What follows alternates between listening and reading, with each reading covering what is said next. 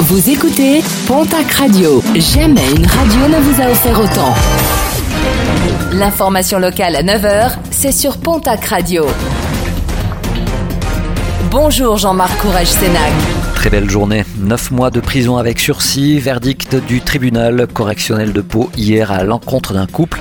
En l'espace de seulement deux mois, un homme aidé par sa compagne avait réussi à détourner pas moins de 26 000 euros sur le compte bancaire de son père, une victime atteinte de la maladie d'Alzheimer.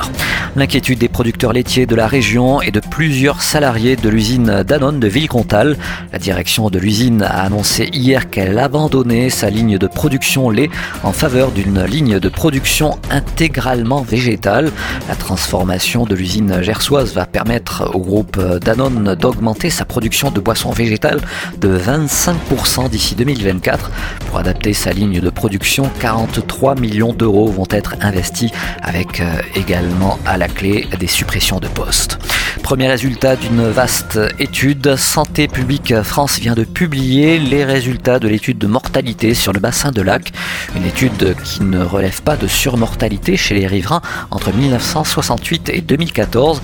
Prochaine étape, la publication de l'étude de morbidité sur ce secteur industriel. Les opérations de contrôle des véhicules dans la lutte contre les rodéos sauvages se sont poursuivies la semaine dernière dans les Hautes-Pyrénées. Une quarantaine de véhicules ont été contrôlés ainsi que 16 de roues.